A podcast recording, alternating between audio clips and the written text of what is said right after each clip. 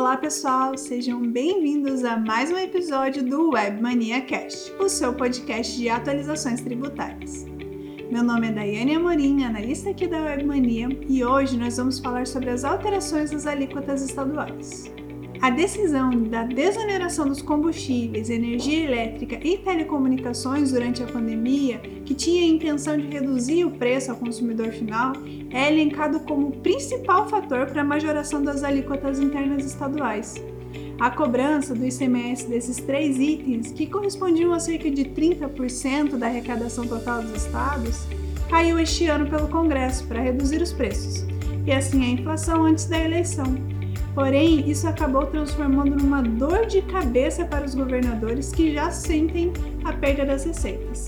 Alguns estados já encaminharam às assembleias legislativas propostas de aumento do imposto e devem ser seguidos por outros. Assim, veja alguns estados que já sinalizaram a mudança da alíquota interna para 2023.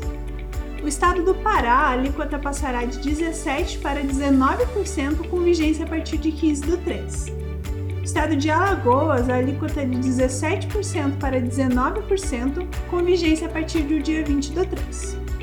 No estado do Piauí, a alíquota vai subir de 18% para 21%, com vigência a partir de 7 do 3. Na Bahia, a alíquota passa de 18% a 19%, com vigência a partir de 21 do 3. No estado do Paraná, a alíquota de 18% sobe a 19% com vigência a partir de 12 do 3. Já no estado de Sergipe, a alíquota sobe de 18% para 22% com vigência a partir de 19 do 3. No Rio Grande do Norte, a alíquota passa de 18% para 20% com vigência a partir de 1 do 4. Essas são algumas das mudanças para o ano de 2023. Nos acompanhe para mais atualizações sobre o mundo tributário.